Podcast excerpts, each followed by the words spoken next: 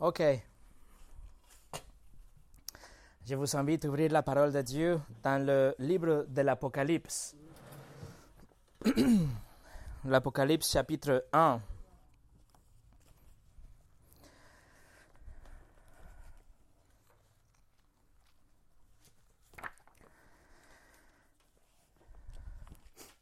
L'Apocalypse chapitre 1 pour cette, euh, ceci qui est le 24e et tout dernier message de notre étude de la divinité de Christ.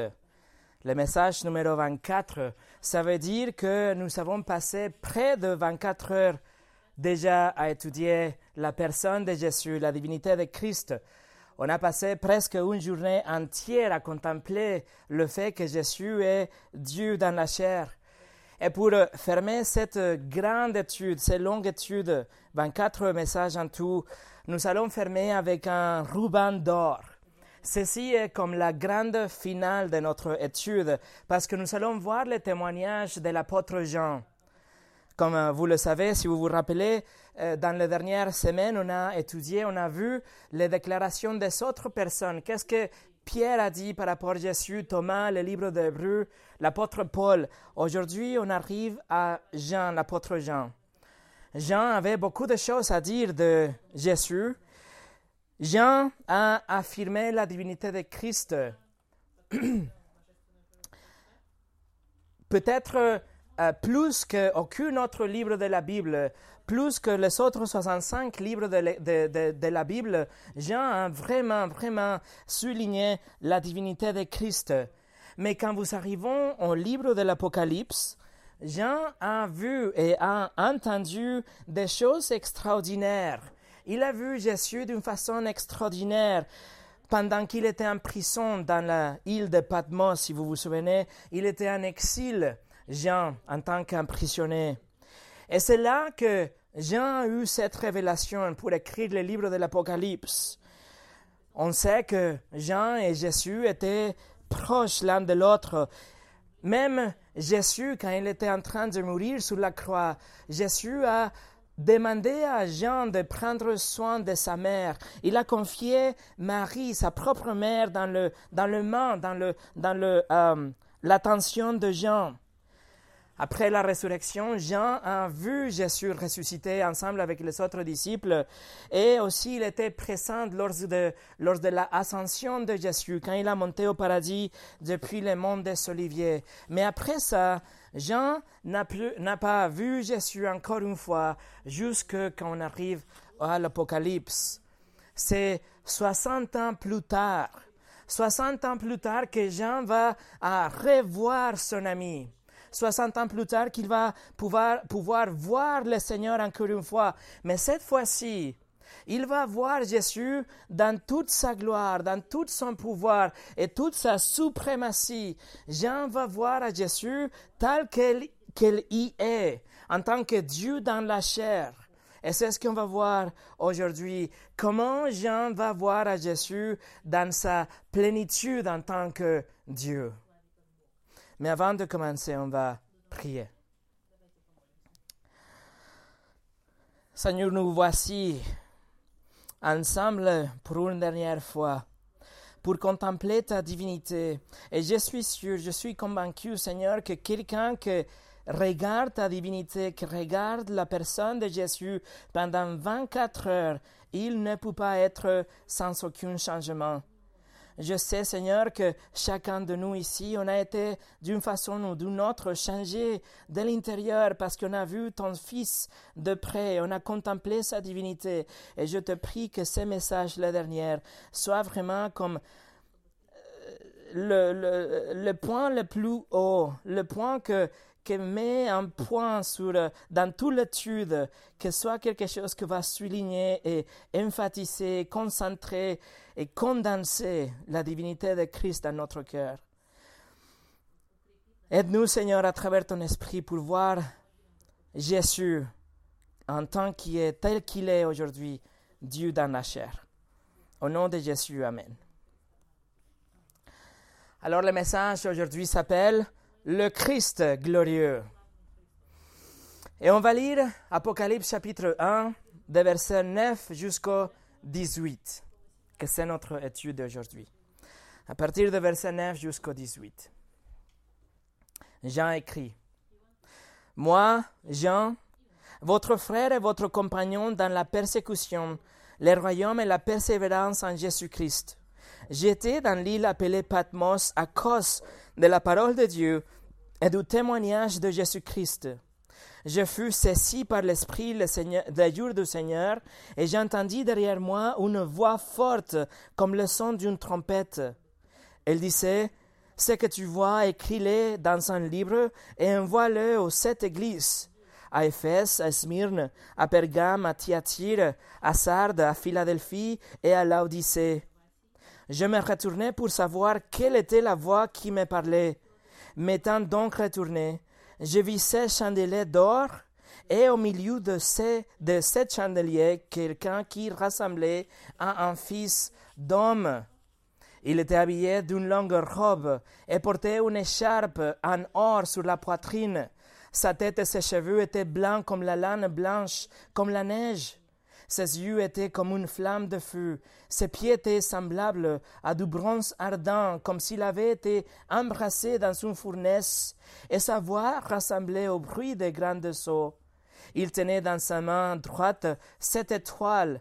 De sa bouche sortait une épée aiguë à doux tranchant, et son visage était comme le soleil lorsque brille dans toute sa force. Quand je le vis, j'ai tombé à ses pieds comme un mort. Il posa alors sa main droite sur moi en disant N'aie pas peur, je suis le premier et le dernier, le vivant. J'étais mort et voici, je suis vivant au siècle des siècles. Je détiens les clés de la mort et du séjour de mort. Ceci est un fascinant passage de l'Écriture qu'on va découper dans quatre morceaux. Première chose, l'apôtre. Numéro deux, et la partie euh, plus euh, longue de notre étude, ça va être le Fils de l'homme, la description de Jésus. Numéro trois, la réaction. Et numéro quatre, la déclaration. Alors on commence avec l'apôtre. Regardez encore une fois le verset 9. Moi, Jean, votre frère et votre compagnon dans la persécution, le royaume et la persévérance en Jésus-Christ, j'étais dans l'île appelée Patmos à cause de la parole de Dieu et du témoignage de Jésus-Christ.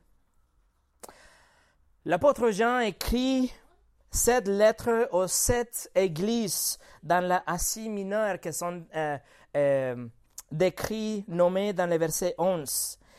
Et il fait référence aux croyantes de trois manières différentes que je voudrais voir avec vous. Il appelle ces églises, ou plutôt, il appelle les gens dans cette église, premièrement, frères. Il écrit, moi, Jean, votre frère. Et ça, c'est très significatif et c'est un excellent exemple pour nous parce que si on continue à lire et si on connaît un peu l'histoire, comme on a déjà étudié avec John Glass, les sept églises, elles étaient des églises dysfonctionnelles. Il avait même des péchés à l'intérieur de cette église. Elles sont appelées à la repentance. Malgré tout, l'apôtre Jean les voit comme des frères, parce qu'il voit qu'elles appartenaient à Dieu comme leur Père. L'apôtre Jean savait sans aucun doute qu'il avait des croyants qui étaient des bébés dans leur foi dans ces églises. Il avait des gens qui venaient juste de faire une, profession de la foi. Il avait des gens qui venaient juste de comprendre que le salut était par la grâce à travers de la foi. Il avait des gens que, que par exemple, euh, il manquait de la compréhension de certaines doctrines, qu'il avait des doutes, etc. Peut-être il avait des gens qui étaient, euh, qui louaient le Seigneur, par exemple, d'une façon différente, avec un style différent. Pourtant, et avec toutes ces différences, l'apôtre Jean les embrasse en tant que frère, parce que sans aucun doute, il avait un partage de tout ce qui est essentiel pour la foi chrétienne. Les églises, ils avaient une compréhension, compréhension des doctrines qui sont non négociables. Ils comprenaient vraiment que Jésus était Dieu dans la chair, qui était le sacrifice pour le sauver et que le salut était obtenu par la grâce à travers de la foi. Donc, ils sont des chrétiens et ils sont des frères. Deuxièmement, l'apôtre Paul l'apôtre Jean, pardon, il les appelle, il les appelle les compagnons dans la persécution. Ces églises ils étaient en train de souffrir la même persécution dont Jean était une victime à ce moment quand il écrit cette lettre. Les églises sont en train d'être persécutées et même beaucoup ils sont mis en mort comme les autres disciples et comme l'apôtre Paul aussi. Jean c'est le seul qui ne sera pas tué. Jean c'est le seul qui va mourir d'une mort naturelle mais c'est à cause de la même persécution qu'il se trouve en ce moment-là dans l'île de Patmos en exil. En fait, c'était l'empereur Domitien, l'empereur romain qui envoyait Jean à l'île de Patmos.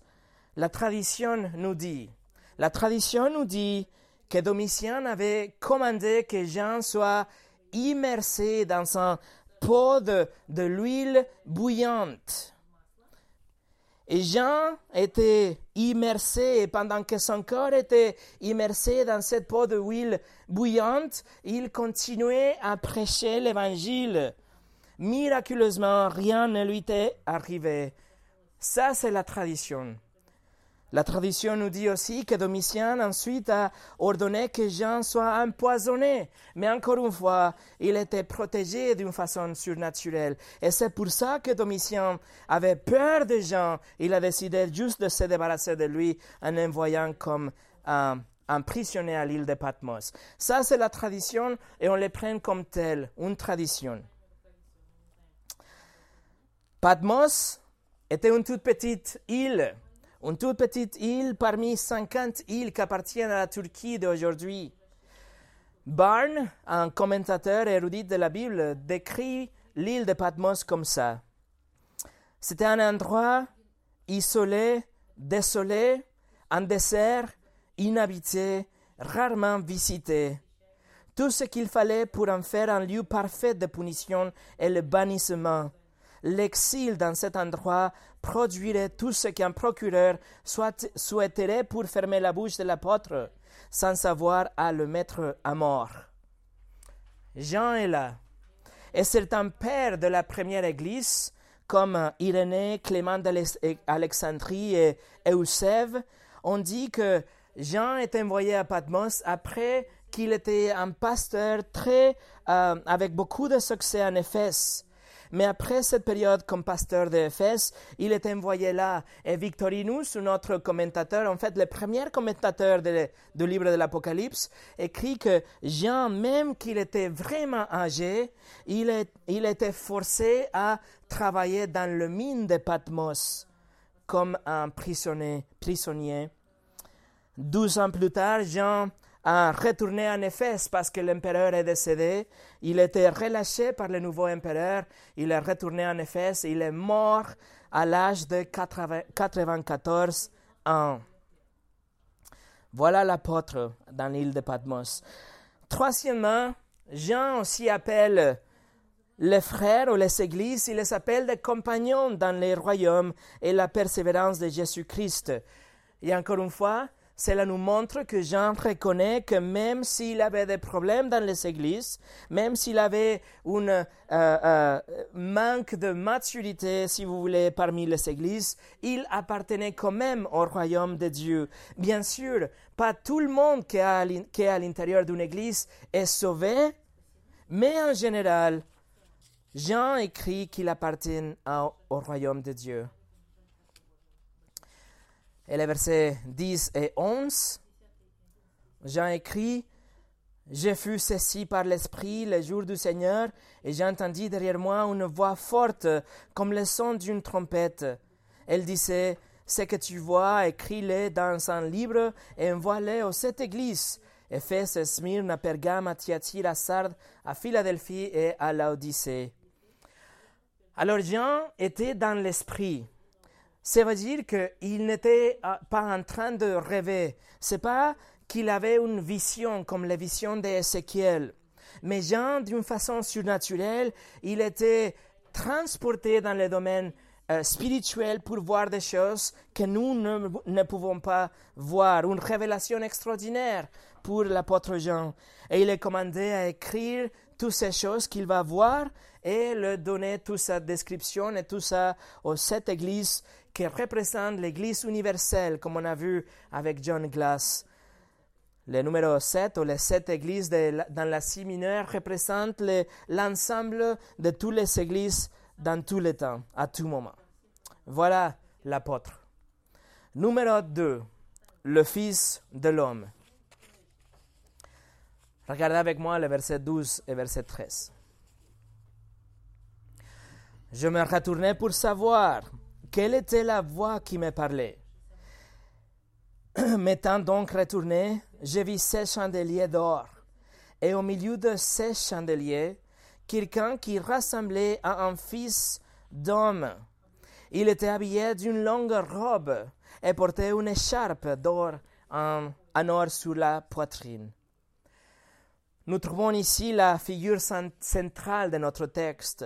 La figure centrale, Jean écrit, c'est quelqu'un qui ressemblait à un fils de l'homme. Et comme on a déjà étudié, fils de l'homme, c'est un titre de divinité. C'est un titre que Jésus utilisait beaucoup plus qu'aucun autre titre pour se référer à lui-même. Le Fils de l'homme s'est utilisé 81 fois dans les évangiles et c'est toujours Jésus qui s'appelle lui-même Fils de l'homme et il prend ce titre du livre de Daniel, la vision de Daniel qu'on vient de lire juste avant le culte. Quand, quand Daniel voit quelqu'un qui ressemble à un Fils de l'homme et qu'il reçoit toute l'autorité de la part de Dieu. Alors le Fils de l'homme percé, cette phrase, ce titre, c'est un titre de divinité grâce au Daniel chapitre 7. Mais si vous voulez réviser, en février 2018, j'ai partagé un message qui s'appelait Fils de l'homme et Fils de Dieu, qui est disponible sur notre site en français, français et russe. Et bientôt, on va commencer aussi une chaîne YouTube pour euh, mettre aussi les messages et le euh, rendre disponible pour que des autres puissent profiter. Alors Jean écrit qu'il se détourne, il entend la voix, mais veuillez noter que la voix était forte, c'était une, une, voix, il dit, comme une trompette. Jean, il n'a pas reconnu la voix de Jésus. Il, il dit, c'est une voix comme une trompette. Il se retourne parce qu'il veut voir qui est en train de parler. Et quand il se détourne, voilà son ami.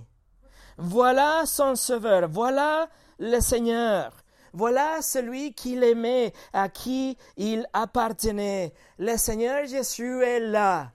Au milieu de sept chandeliers, de sept, de sept chandeliers en or que notre texte nous dit après dans le verset 20, qui représentent les sept églises, les sept églises qui existaient dans la séminaire. Si vous voulez regarder le verset 20, on a l'explication là.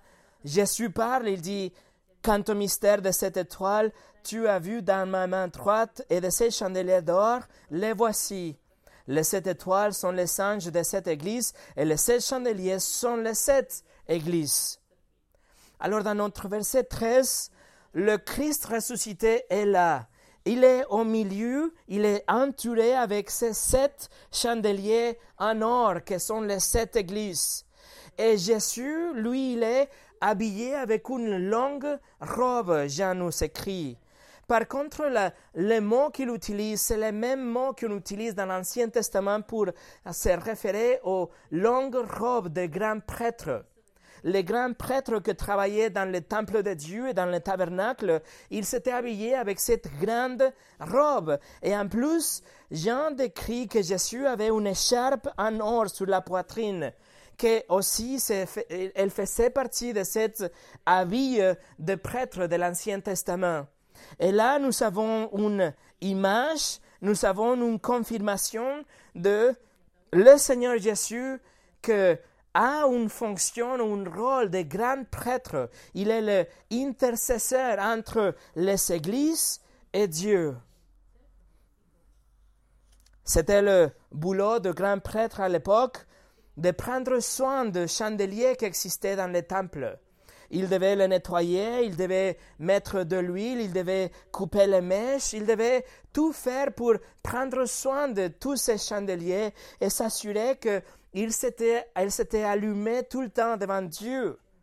Et ici, nous avons le Seigneur Jésus au milieu de ces sept chandeliers pour s'assurer que les sept églises, il continue à briller toujours devant Dieu. Et maintenant, Jean décrit à Jésus physiquement. Regardez bien, verset 14. Sa tête et ses cheveux étaient blancs comme la laine, la laine blanche, comme de la neige. Ses yeux étaient comme une flamme de feu. Jésus, on le voit ici avec des cheveux blancs. Mais il ne faut pas penser, mes amis, qu'on parle d'une couleur blanche comme une feuille de papier. On parle d'une couleur, d'une lumière blanche, d'une lumière brillante, d'un blanc comme, comme l'éclat, comme le rayon du soleil. On parle de cette luminosité que, qui reflète la neige une fois que le soleil tombe dessus. On parle d'une lumière aveuglante, de cette luminosité rayonnante. C'est ce que Jean est en train de voir ici. Et d'ailleurs, c'est le même type d'éclat, c'est le même type de lumière blanche que Daniel a décrit aussi dans sa vision de Dieu dans le chapitre 7 qu'on a lu à tout à l'heure. Écoutez ce que Daniel a écrit. Il écrit pendant que j'ai regardé, on a placé des trônes et l'ancien des jours, dont Dieu, l'ancien des jours, s'est assis. Son vêtement était aussi blanc que la neige et les cheveux de sa tête pareils à de la laine pure. Son trône était de flammes et ses rues étaient en feu dévorante. Ce que Daniel voit en Dieu, c'est la même chose que Jean voit en Jésus ça ne va pas dire, encore une fois, comme on a répété plusieurs fois, ça ne va pas dire que Dieu et le Père, c'est la même chose. Non, ce sont deux personnes différentes, mais ils partagent la même essence. C'est le même Dieu. Et dans cet exemple, avec la lumière éclatante, on voit la pureté, la sainteté, la, la gloire, l'autorité qui appartiennent à Dieu, qui appartiennent à Jésus. Daniel et Jean décrit les cheveux comme le blanc brillant et même comme le feu. Vous avez jamais vu le feu qui est tellement ardente que devient blanc? Les flammes ardentes que Daniel a vues dans le trône de Dieu, c'est les flammes que Jean voit dans les yeux de Jésus. Et le feu, mes amis, le feu que Jean voit représente le jugement c'est le, le de la, de la sainteté, de la justice, de la, de la droiture. C'est le feu de jugement. C'est, c'est tous ces éléments représentés par les flammes dans les yeux de Jésus et dans le trône de Dieu. Les yeux en flammes, les yeux rouges, c'est comme un jugement contre le péché. C'est comme des jugements qui dévorent. C'est un jugement qui pénètre, qui brûle. C'est un feu d'indignation, de vengeance. C'est ce que Jean est en train de voir. Jésus avec les yeux de vengeance, de juge. Et ses pieds, le verset 15, ses pieds étaient semblables à du bronze ardent comme s'il avait été embrassé dans une fournaise, et sa voix rassemblée au bruit des grandes eaux.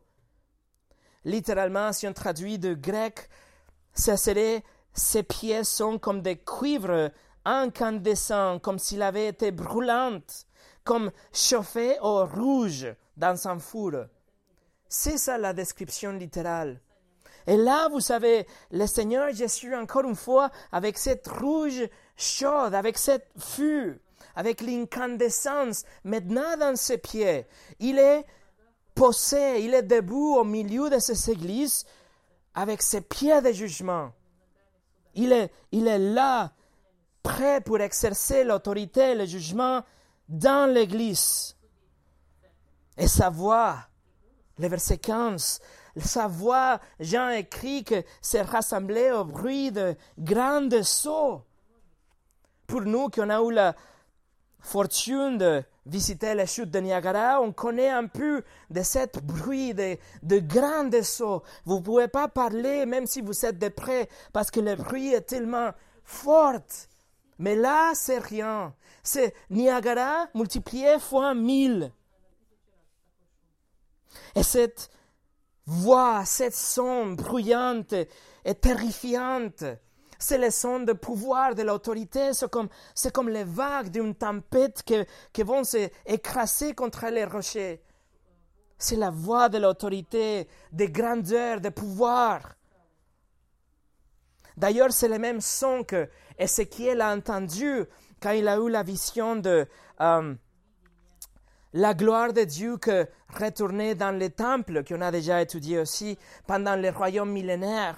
Ézéchiel 43, et verset 2, il écrit J'ai vu la gloire de Dieu d'Israël venir depuis l'Est. Sa voix était pareille au bruit des grandes eaux, et la terre resplendissait de sa gloire. Alors vous voyez la gloire qu'Ézéchiel a vue, la luminosité, et vous voyez aussi le son qu'Ézéchiel a entendu avec la gloire de Dieu qui revenait dans le temple. C'est exactement la même chose que Jean voit dans la personne de Jésus. Cette lumière aveuglante. Ézéchiel le voit dans Dieu le Père, Jean le voit dans Dieu le Fils. C'est pas la même personne, mais c'est le même Dieu en essence. Et verset 16, il tenait dans sa main droite sept étoiles. De sa bouche sortait une épée aiguë à deux tranchante, et son visage était comme le soleil lorsqu'il brille dans toute sa force. À partir du verset 20, on sait que les étoiles qu'il tient dans sa main, ce sont en fait le leader de cette église. Les pasteurs ou, le prédicateur, le leader, les anciens, etc., ils sont dans la main droite de Jésus. Mais qu'est-ce qui se passe de la bouche de Jésus? De la bouche de Jésus, Jean dit, il sort une épée aiguë à deux tranchants. c'est intéressant de savoir que le mot que Jean utilise ici pour épée, elle est utilisée que ici. Et le mot que Jean, et en Luc, je vais vous expliquer. Alors, le mot que Jean utilise ici, c'est un mot pour décrire une longue épée, une grande épée lourde. C'est pas le même type d'épée que les soldats romains utilisaient pour combattre. L'épée des soldats romains, c'était une épée légère, une épée que vous pouvez manipuler pour vous défendre ou pour euh, juste avoir une bataille de, euh, combat en main, si vous voulez. C'était une épée légère. Mais l'épée que j'ai décrit ici fait référence à une épée très longue et lourde. C'était large et puissante, un coup de destruction dans tout ce qu'il frappe. C'était une très longue épée qui euh, représentait la destruction. C'était pas vraiment utilisé pour, pour les combats parce que c'était tellement lourd. Mais une fois que quelqu'un l'utilisait, aucun bouclier, aucune armure pouvait empêcher de faire que cette épée transperce tout. Le même mot est utilisé dans le livre de Luc quand l'ange a dit à Marie qu'une épée va transpercer son cœur à cause de la souffrance de voir son fils crucifié. Voilà les seules douze occurrences de ce mot pour cette grande épée. Alors l'épée que Jean décrit, c'est une arme de destruction. elle est lourde, aiguë à deux tranchante. Et elle sort de la bouche de Jésus. Mais qu'est-ce que ça veut dire? On sait que la parole de Dieu est une épée. On sait que la Bible dit que la parole de Dieu est une épée. L'arme que Jésus utilise pour le jugement est une épée que c'est la parole de Dieu. L'arme que nous utilisons pour nous défendre et pour combattre la tentation, c'est une épée, la parole de Dieu. Alors la parole de Dieu, les Écritures, la Bible devant vous est votre épée. Et c'est la même parole et c'est la même arme que Jésus utilise pour juger dans le livre de l'Apocalypse. Ephésiens chapitre 6 nous instruit, nous dit que l'épée, qu'on doit prendre l'épée, que c'est la parole de Dieu. Ephésiens chapitre 6. En Hébreu chapitre 4 nous dit que la parole de Dieu est vivante, efficace et plus tranchante que toute épée à double tranchante, qu'elle pénètre et sépare l'âme et l'esprit. Voilà la parole de Dieu. On sait donc que ce que sortait de la parole de la bouche de Jésus, pardon, ce n'était pas une épée littérale. Jésus ne tenait pas une épée avec les dents. L'arme que Jésus a est la parole de Dieu. L'arme que Jésus a est le livre devant vous qui peut juger le cœur, qui peut détruire la justice de soi, la religiosité. C'est l'arme qui sort et chaque fois que Jésus parlait, il avait le jugement dévastatrice, l'effet d'une épée à double tranchant, d'une longue épée lourde. Alors, l'arme est la Bible. Et avec cette Bible, Jésus juge, encourage, réprimande et guide son Église. Ma question pour vous est, comment est-ce que vous allez combattre les tentations et les diables si vous n'avez pas votre épée avec vous? Esaïe chapitre 11 fait référence à ça aussi, nous dit que le Messie euh, que les paroles du Messie, ça serait comme le coup de bâton, qu'il va frapper comme des coups de bâton, le Messie, avec ses paroles. Et le chapitre 49 d'Esaïe nous dit aussi que la bouche du Messie est comme une épée tranchante. Voilà l'image de tout ce que Jésus a dit et dira dans le futur et continue à dire aujourd'hui à travers la parole. Alors, Jean n'a pas nécessairement vu une épée, il a entendu la voix de Jésus et il a vu l'effet de ses paroles et il a même ressenti lui-même l'effet pénétrant de cette épée. L'effet de ces mots, l'effet de la parole de Dieu, le pouvoir pénétrant, les jugements,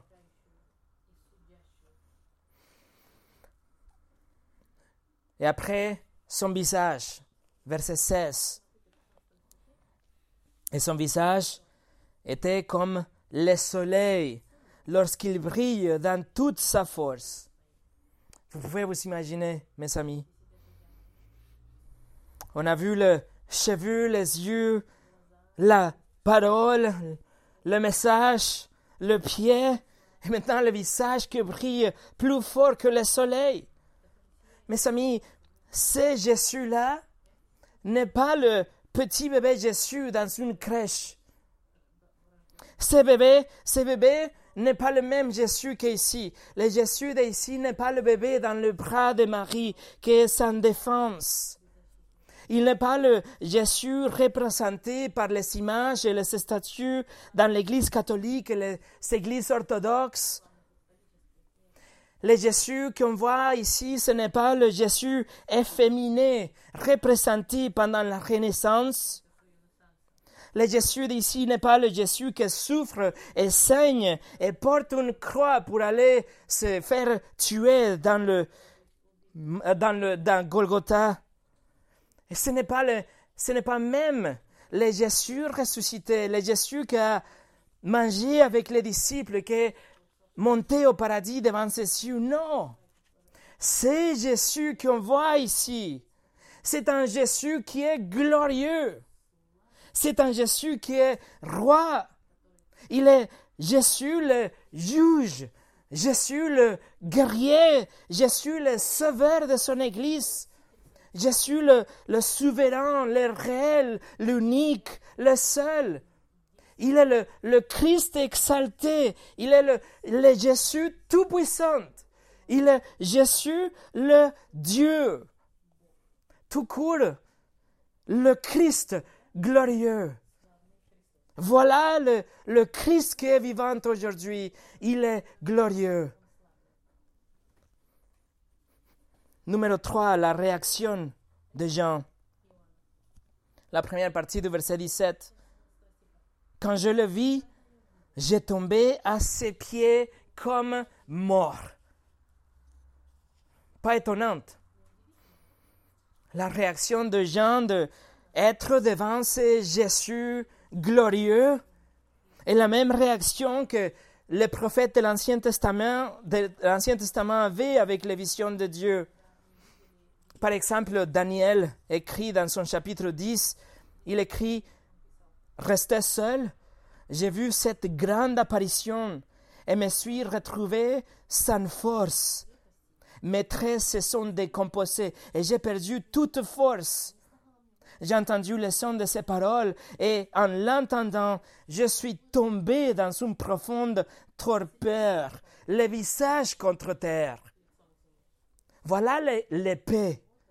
Voyez? Esaïe dans son sixième chapitre, il a écrit Malheur à moi, je suis perdu, car je suis un homme aux lèvres impures. J'habite au milieu d'un peuple aux lèvres impures, et mes yeux ont vu le roi, l'éternel, le maître de l'univers.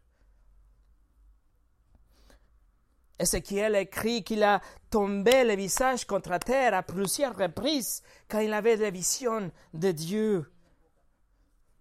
Job, il écrit aussi, Mon oreille avait entendu parler de toi, mais maintenant mon œil te voit. C'est pourquoi je me condamne et je reconnais mes torts sur la poussière et sur les cendres. Dans le Nouveau Testament, quand Saül a vu l'apparition de Jésus-Christ après la résurrection, il écrit j'ai vu resplendir autour de moi, autour de moi et de mes compagnons d'une route une lumière venant du ciel, plus éblouissante que le soleil. Et Saül est tombé. Il est même devenu aveugle pour quelques moments aussi. Chaque, chacun de ces réactions et la réaction de Jean dans le livre de l'Apocalypse, ce sont des réactions inévitables. C'est la peur inévitable. C'est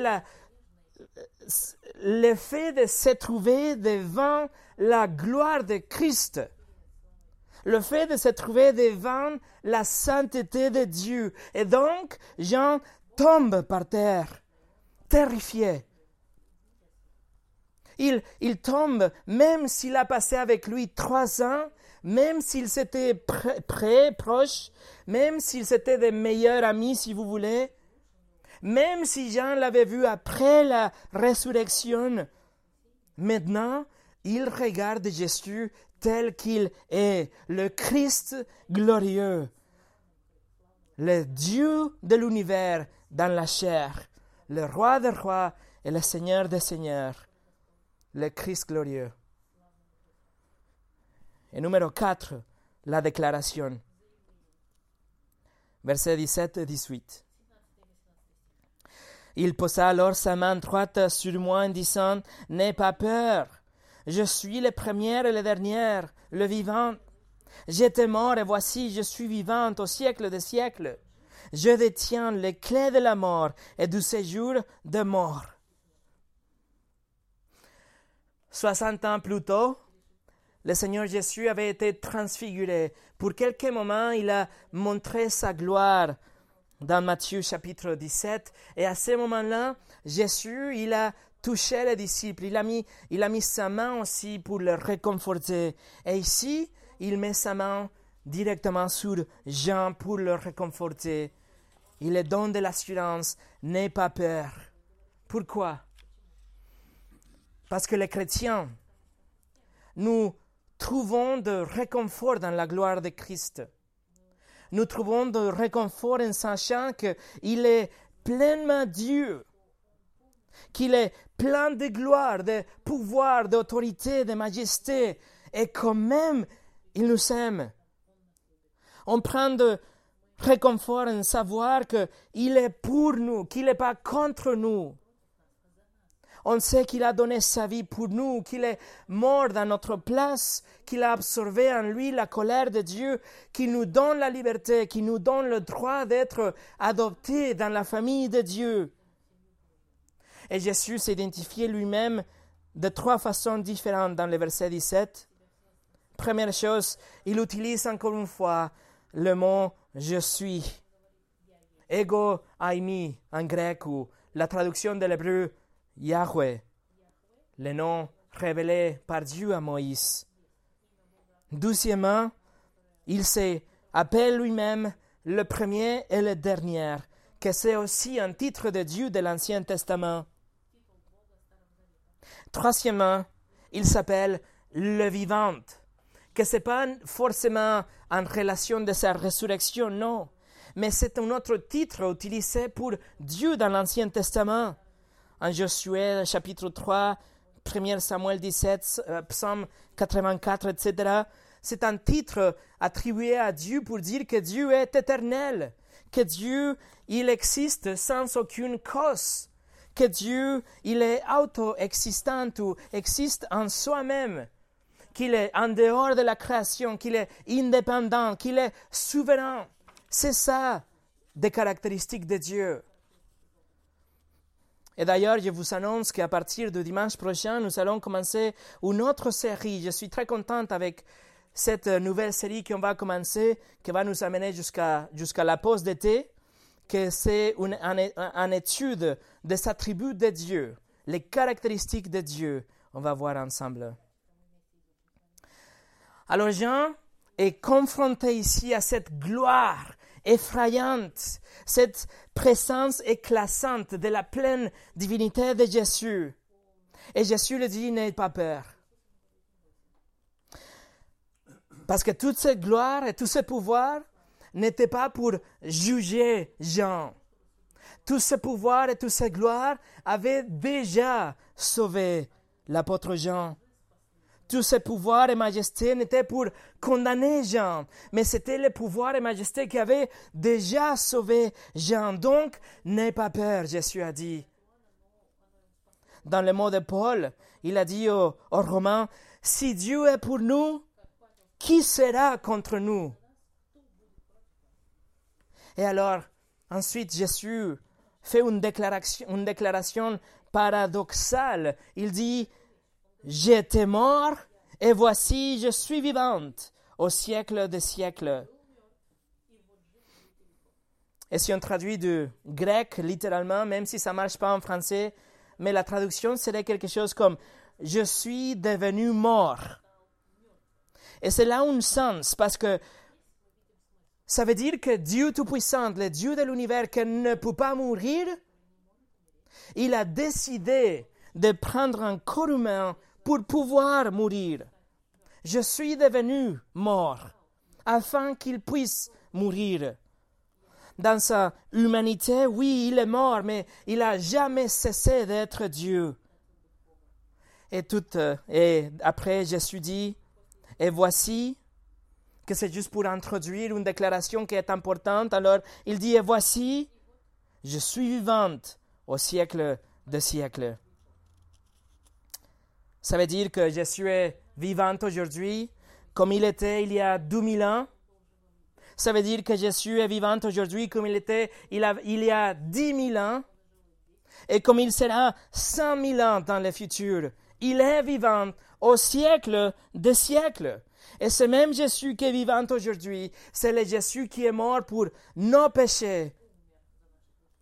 Cela nous montre l'amour de Dieu, le Dieu qui a donné sa vie pour sa création, pour son peuple. Et à la fin, Jésus dit, je détiens les clés de la mort et du séjour de mort. Ça veut dire que Jésus décide, Jésus a le pouvoir qui décède et qui vit. C'est pas le coronavirus qui a le pouvoir. Jésus décide qui vit et qui mort, qui qui va mourir physiquement, mais aussi éternellement, condamné en enfer pour l'éternité, mais aussi qui sera vivant pour l'éternité. Par conséquent, et j'imagine là, j'imagine Jésus montrant la clé, les clés. Il dit, n'aie pas peur, j'ai les clés. En conséquence, si vous êtes un chrétien, vous n'avez rien à craindre. Parce que Jésus vous a déjà délivré de la mort, de votre propre péché. Il a déjà décidé de vous sauver. Il a déjà décidé que, que, que le jugement va passer par-dessus de vous, qu'il ne va pas vous toucher. Il n'y a pas de condamnation si vous êtes en Christ. Il n'y a pas de punition éternelle si vous êtes en Christ. Il a les clés, vous êtes sauvés, c'est sûr. Mais si vous n'êtes pas un chrétien, si vous n'avez pas eu la repentance et la foi en Christ seul pour votre salut, alors là, vous avez tout à craindre. Apocalypse chapitre 6 nous dit que les gens, ils crient aux montagnes, aux rochers, qu'ils tombent sur eux parce qu'ils sont effrayés de Jésus-Christ. Chapitre 16, euh, pardon, 6, verset 16 nous dit, et il disait aux montagnes et aux rochers, Tombez sur nous et cachez-nous loin de celui qui est assis sur le tronc et loin de la colère de l'agneau. En effet, le grand jour de la colère est venu et qui peut le résister? La réponse est personne. Personne pour résister la colère. Mais aujourd'hui, vous pouvez faire la paix avec lui. Vous pouvez avoir une relation avec lui comme votre sauveur et pas comme votre juge demain. Alors, mes amis, laissez-moi plaider avec vous. Ne soyez partie de ce groupe-là. Venez à Jésus aujourd'hui, rencontrez Jésus aujourd'hui comme votre sauveur et pas demain comme votre juge. Il faut juste avoir la repentance, la compréhension de votre péché, demander pardon, demander à Jésus de vous pardonner et lui donner votre vie, votre vie, lui donner votre confiance pour la vie et pour l'éternité. Et il vous dit, j'ai les clés, n'ayez pas peur, j'ai les clés, vous êtes en sécurité. Quel réconfort! Quelle crainte révérentielle, quelle assurance d'avoir un sauveur comme ça. Quelle gloire de Christ on voit ici, le Christ glorieux. Et pour finir, avec ces 24 messages de notre étude, avec ces presque 24 heures qu'on a contemplé Jésus ensemble, nous affirmons sans aucun doute la vérité indéfectible de la divinité de Christ. Jésus de Nazareth est Dieu. Ça, c'est le Jésus des Écritures. Ça, c'est le Jésus que peut vous sauver. Ça, c'est le Jésus que nous prêchons ici, le Christ glorieux. Et pour conclure, je voudrais juste vous lire un discours, un, manifeste écrit par John MacArthur en 2017 lors d'une conférence où j'ai été. Alors je vais juste le lire avec ça on finit. Nous prêchons Christ, qui est le Fils éternel, un nature avec le Père éternel et l'Esprit éternel, le Dieu trinitaire, qui est le Créateur est l'auteur de la vie, ainsi que celui qui maintient l'univers et tout ce qui vit. Né d'une vierge, fils de Dieu et fils de l'homme, pleinement Dieu et pleinement homme, dont la vie sur terre a reçu l'appréciation totale de Dieu et dont la justice est donnée à tous ceux qui par la grâce et par la foi deviennent un avec lui qui est le seul sacrifice acceptable pour les péchés que satisfasse Dieu. et dans la mort sous le jugement divin, payer entièrement la pénalité des péchés de son peuple en leur accordant le pardon et la vie éternelle, qui est vivante, étant ressuscité des morts par le Père, qui validait son œuvre expiatoire et donnait la résurrection pour la sanctification et la glorification des saluts, afin de les amener en toute sécurité dans sa présence céleste, qui est au trône de Dieu, intercédant pour tous les croyants, qui est le prophète, prêtre et roi choisi par Dieu, proclamant la vérité, médiateur pour son Église et régnant sur son royaume à jamais, qui reviendra soudainement dessus pour enlever son Église, pour déverser le jugement sur les impies, apportant le salut aux Juifs et aux nations, et établira son règne millénaire sur la terre, qui après ce règne terrestre détruira cet univers, jugera finalement tous les pécheurs et les enverra en enfer, puis créera de nouveaux cieux et une nouvelle terre où il habitera pour toujours avec les siens dans la gloire, l'amour et la joie. C'est là le Christ que nous prêchons. Mes amis, voilà le Christ glorieux. Prions. Seigneur Jésus, tu es glorieux. Et même les mots qu'on vient de lire, la description de Jean, je suis sûr que ne fait même pas justice à la vérité qu'on va voir avec nos yeux un jour. Seigneur, tu es celui qui a tout créé, qui soutient aujourd'hui, qui va même détruire et recréer dans le futur. Tu es le sauveur, tu es celui qui donne la vie, qui donne l'esprit, qui pardonne le péché, qui nous donne la nouvelle naissance, qui nous guide, qui nous donne ta parole. Tu es vraiment glorieux. Et je te demande que cette gloire soit manifestée dans nos vies, qu'on puisse te voir comme ça, pas comme le Jésus crucifié, le Jésus de, de la religion, mais comme le, le Christ glorieux. Seigneur, quel privilège de pouvoir étudier ta personne. Je te remercie pour chaque un de ces 24 heures qu'on a passées ensemble en contemplant ton visage, tes, tes, tes, œuvres, tes paroles, ton autorité. Et je te demande qu'on continue à être changé par ta parole. Au nom de Jésus. Amen.